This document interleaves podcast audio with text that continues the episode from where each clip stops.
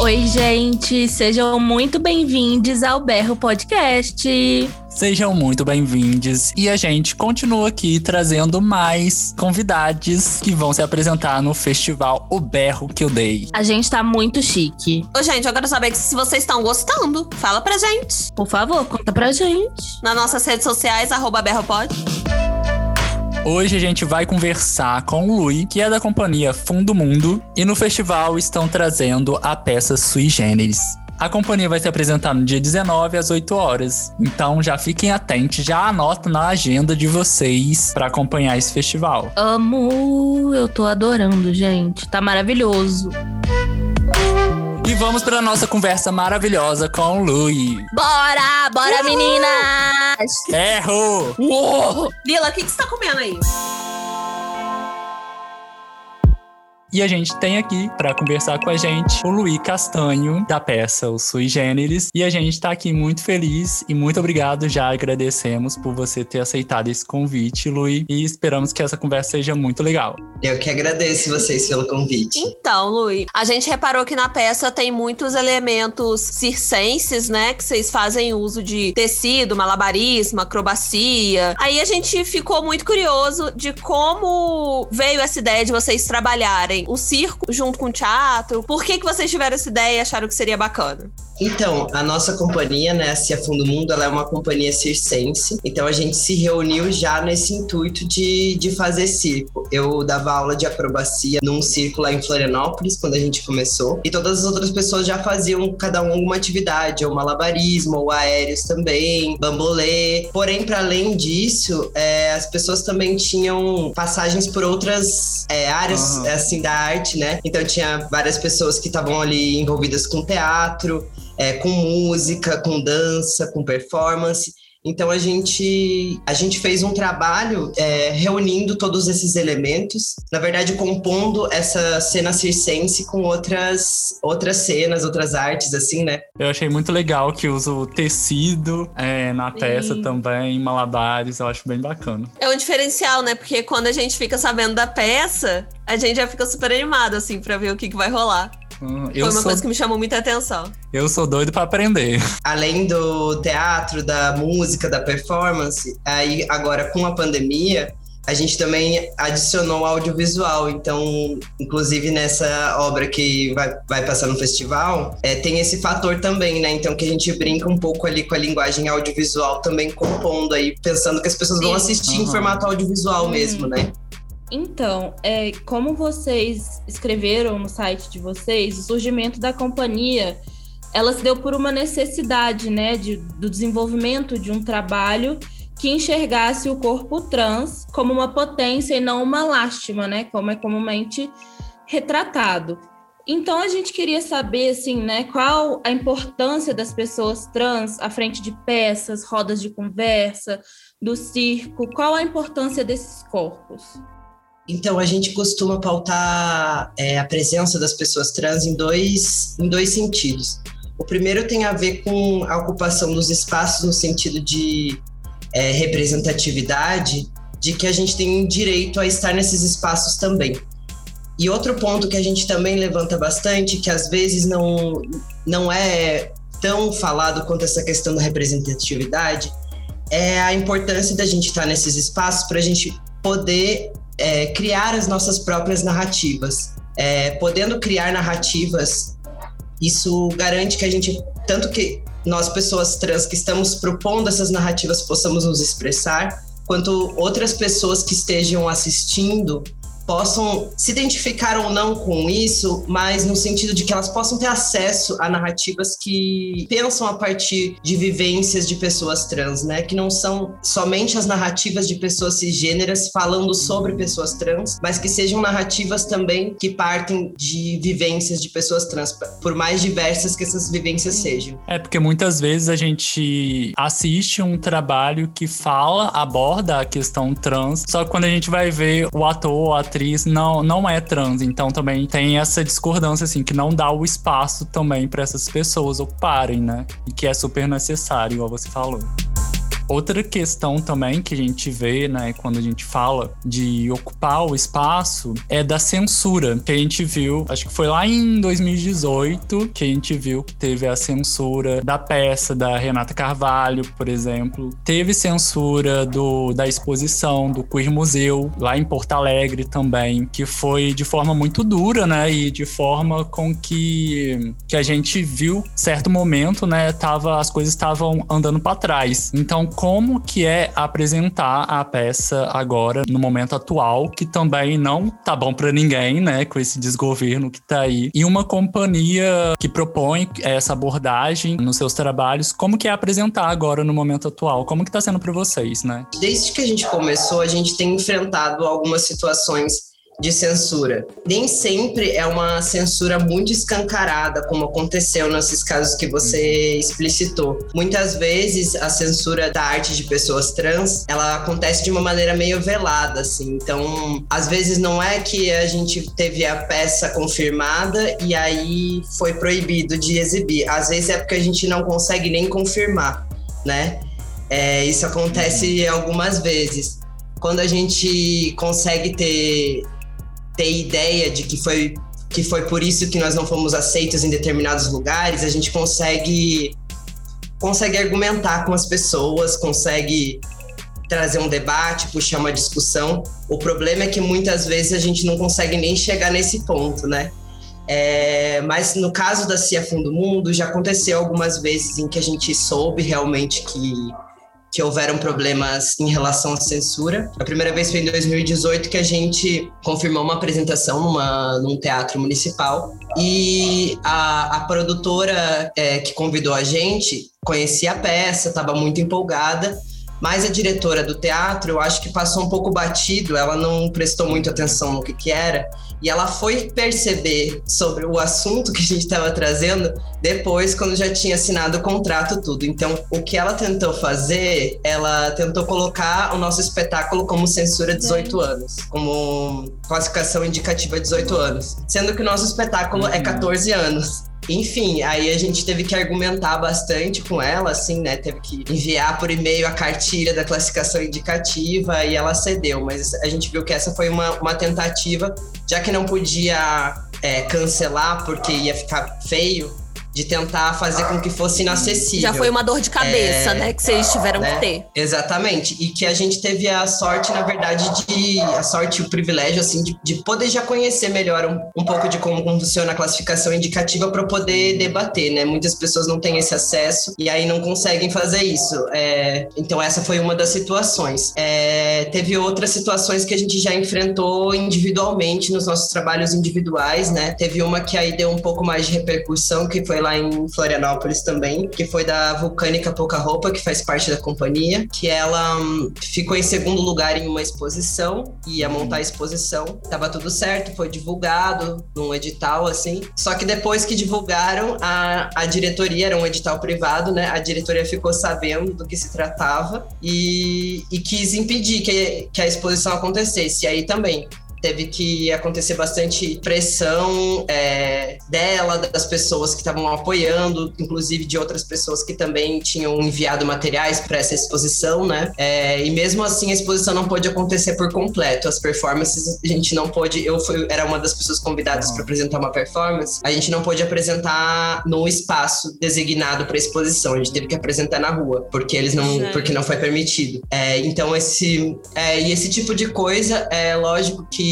é, nos últimos anos tem ficado mais frequente, mas eu também não acho que é uma coisa que é só a partir do governo Bolsonaro. Sim. É algo que já acontece há bastante tempo, assim, né? Principalmente essa censura mais velada, é, a gente percebe, assim, né? Quais são os trabalhos artísticos que são aceitos e quais não são, e que boa parte das vezes a gente não é nenhuma questão, ah, não, é, é porque talvez essas pessoas não fazem há muito tempo, não tem currículo ou o espetáculo não é bom. Não é, não é nenhuma questão disso, né? A gente tem muitos artistas que são talentosíssimos, que são pessoas trans, que muitas vezes não conseguem entrar nesses espaços porque há esse tipo de corte mesmo, né? Esse corte que não, às vezes não fica tão público, mas ele existe. Sim, acaba que os locais mesmo acabam se autocensurando também. Exato. É, infelizmente acontece com muita, com muita recorrência, né?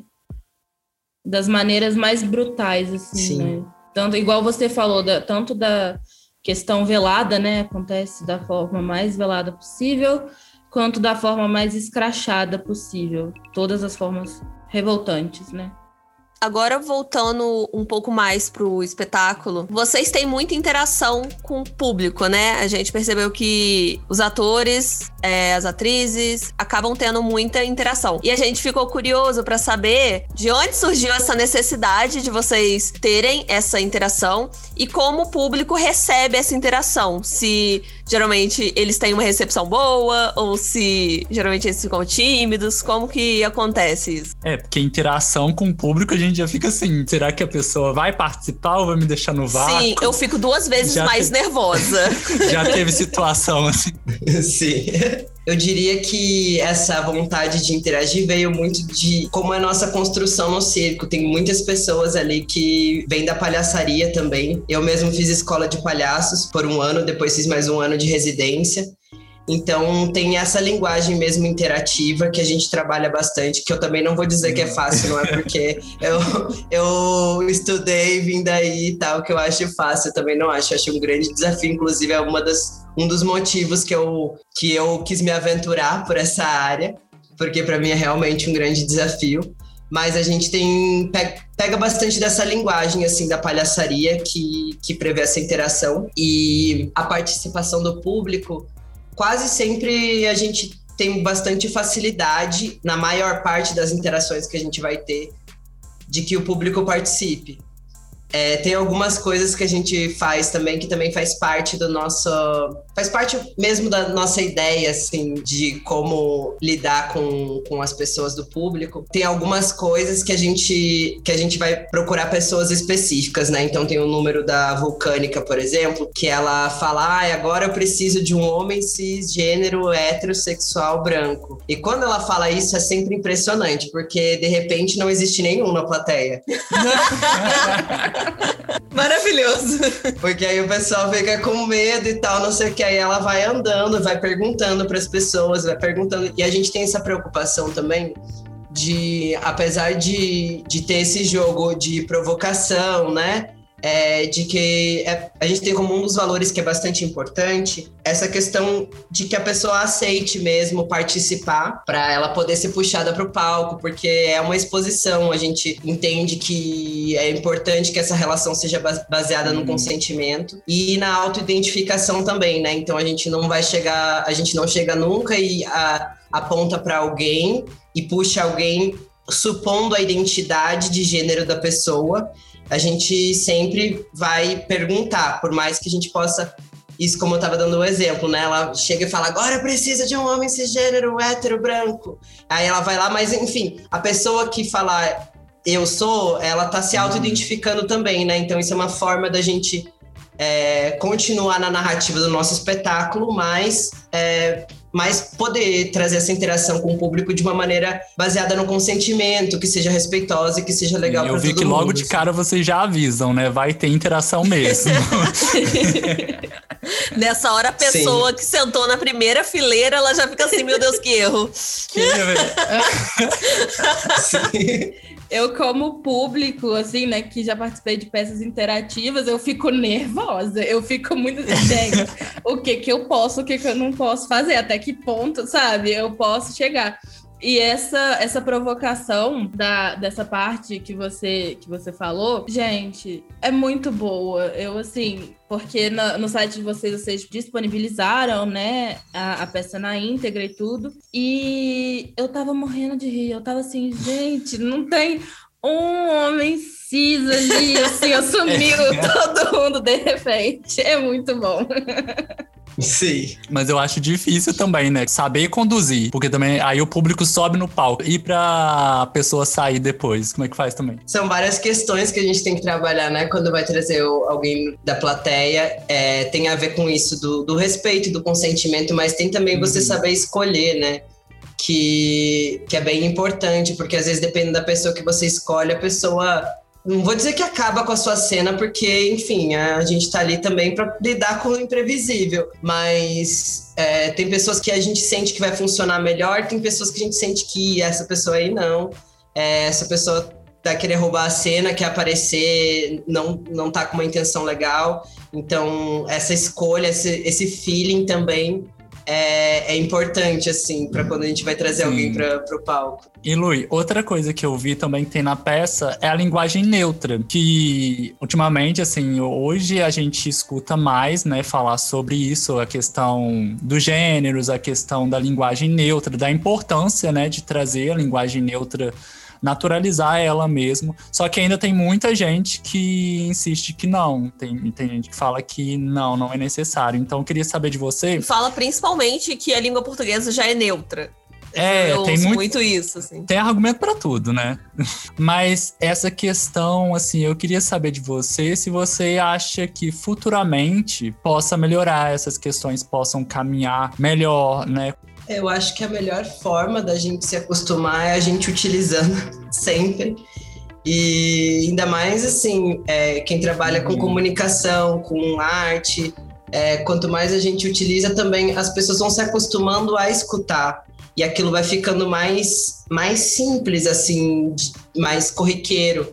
Eu, eu, inclusive, tenho me espantado porque alguns anos atrás eu não conseguiria imaginar que a linguagem neutra pudesse estar em tantos lugares é, como ela está começando a estar hoje, né? Ainda falta bastante, mas eu, inclusive, me surpreendo às vezes. Eu tava, às vezes, estou lendo os, materiais da, da faculdade e e aí tá em neutro, tá com linguagem neutra e fala, poxa, que legal, sabe? É um documento oficial da, da universidade. E aí o pessoal escreveu com linguagem neutra e nem é porque estão mandando para mim que as pessoas sabem que eu sou transgênero, é porque tá ali no site da instituição, então acho que isso são coisas que, são, que, que eu acho bem legal, me impressiona. Esses dias também fui, teve um contrato que eu fui assinar que também estava é, no neutro, assim, ele inteiramente no neutro, eu acho que é por aí mesmo, sabe?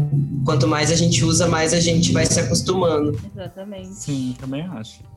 Então, Lui, agora é um momento muito especial para o nosso podcast, que é o momento que os convidados eles dão aquele berro, sabe? Sobre o que que você quer berrar? Qual é o seu berro do dia? Convidado interativo é? do podcast. O jogo virou.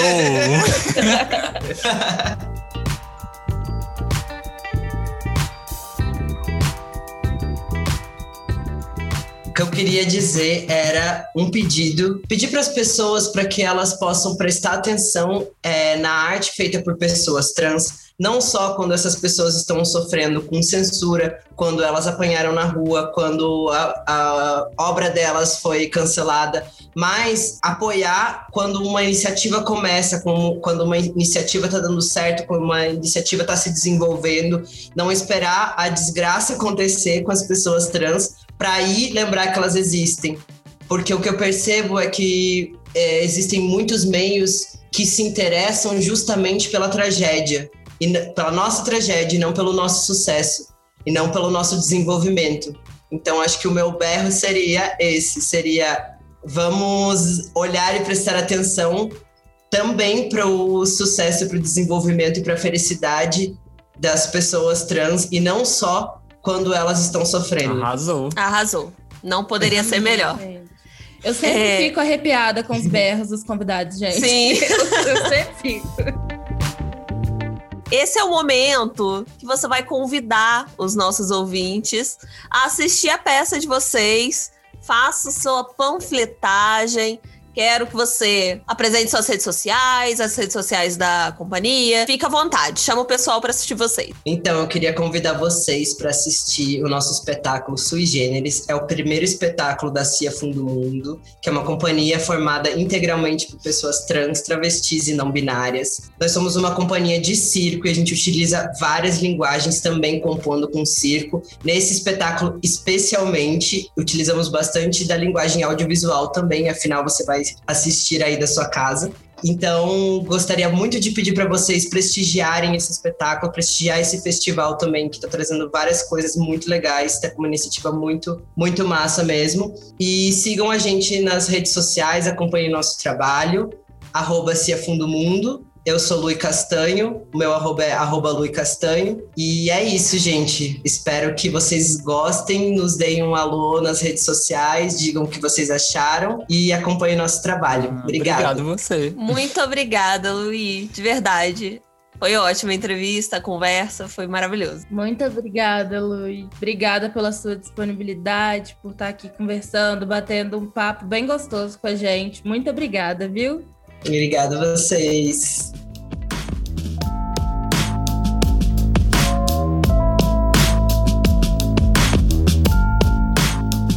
Agora, depois dessa conversa gostosíssima, a gente vai pro nosso Urro! Amor, bora pro urro, galera. De novo, a gente vai atualizar vocês do que tá rolando no festival. Porque, gente, tá incrível. Pega o papel e a caneta aí, ó. Quem usa papel e caneta nos dias, nos dias de hoje, né? Eu uso. Queria estar tá falando que eu uso. Então pega o papel, post-it, tá? O papel, post-it.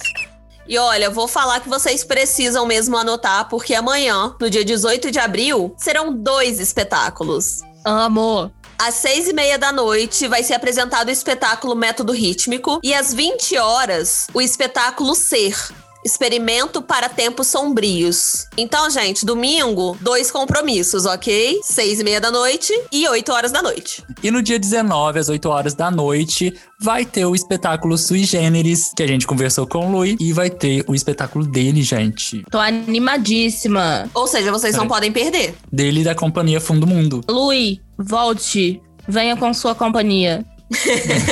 Vem todo mundo, todo mundo. Venham todos. E no dia 20 de abril, às 8 horas, vai ter o espetáculo Demônios do Teatro Pomba Gira. Vocês não vão perder, né, gente? Então, gente, já sabe, né? Vocês têm mais três dias aí para conferir esse festival maravilhoso. Que chama O Berro! Que eu dei. Gente, lembrando que no dia 24 a gente volta aqui com um podcast também falando sobre o festival, só que agora trazendo a drag finalista. A vencedora. Amor, a vencedora. Chantei o Stay. Quem será? Quem será? She's a super queen. Aproveitem o berro que eu dei. E o berro também. Se vocês não ouviram os outros episódios, esse é o momento. Um beijo, gente. Beijo. Tchau.